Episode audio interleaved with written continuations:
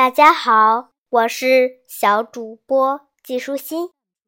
我今天给你讲的故事叫做《晏子使楚》。从前，齐国有一个名叫晏婴的人，他从小就很机智，口才也好。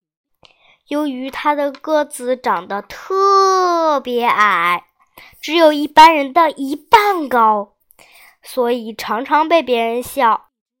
聪明的晏婴并不因此而自卑，反而努力发挥自己的才干。长大以后，寡然成为了齐国的大臣。有一年，齐王想派人出使楚楚国。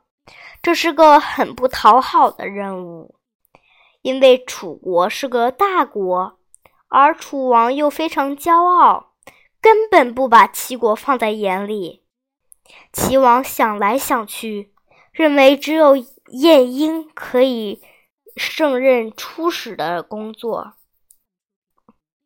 晏婴到了楚国，前来迎接他的楚国官员。故意不开正门的正面的大门，只开了一扇边上最小的门。夜莺知道这是楚国人有意侮辱他，却一点也不生气，反而心平气和地对接待他的人说：“我想，我只有到狗国去，才会钻小小的狗洞。”今天我到楚国来，难道也要钻狗洞吗？如果楚国认为自己是狗国的话，我就钻这个狗洞；如果楚国认为自己是大国，那么我就应该走大门才对。楚国国楚国的官员听了，连话也说不出来，只好打开大门让他进去。晏婴到了朝廷，楚王见到他，装出很惊讶的样子，说：“这是怎么一回事啊？你难道你们齐国都没人了吗？怎么派你这样的一个矮子来呢？”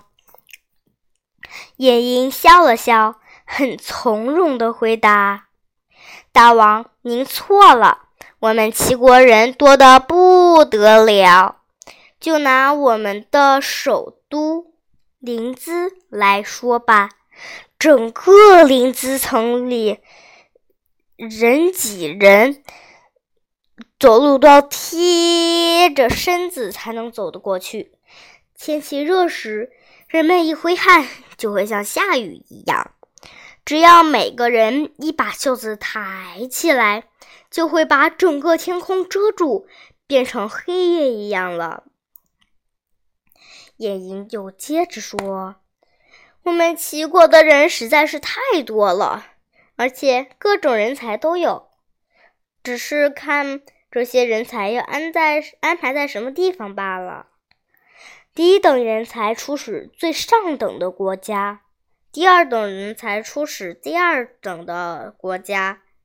至于我呢，我是齐国最不成才的人。”所以，我们大王就派我出使到你们国家来了。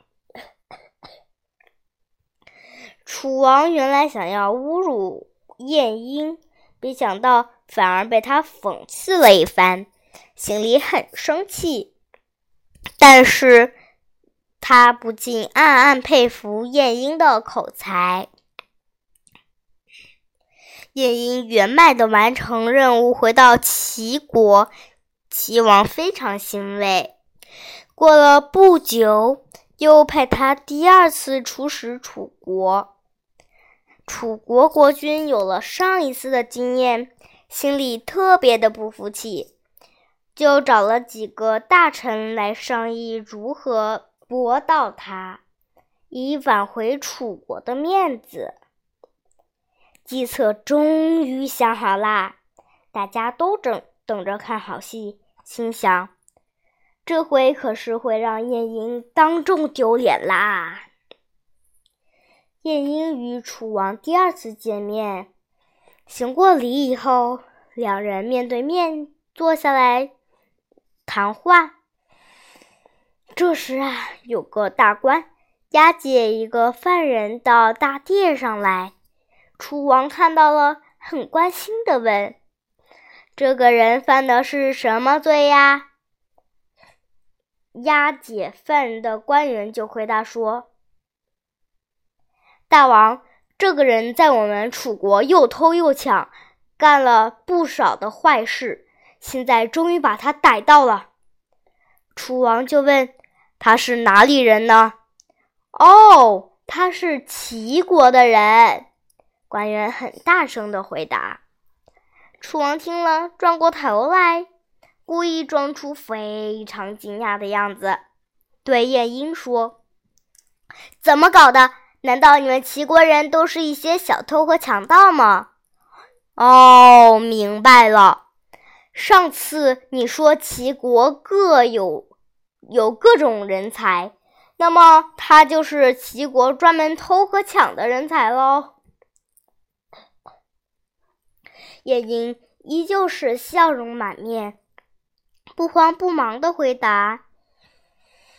大王，您听过橘变酸的故事吗？楚王摇摇头说：“什么是橘变酸的故事啊？”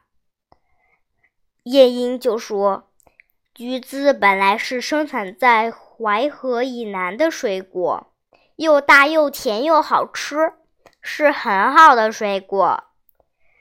但是如果把它移植到淮河以北，就会变得又酸又苦。”非常的难吃，这是什么原因呢？就是环境造成的呀。这个人呀，我认得，他在我们齐国是个规规矩矩的人，怎么到了楚国就变坏了呢？可见这也是环境太差的缘故。大王啊，您要好好下功夫治理您的国家才是啊。楚王听了，气得半天说不出话来。没想到这一次又被晏婴讽刺了一顿。从此，他再也不敢瞧不起齐国的使者了。晏婴后来成为历史上最有名的宰相，他的机智与才干，连孔子都赞叹不已呢。今天的内容就是这些啦，小朋友，拜拜。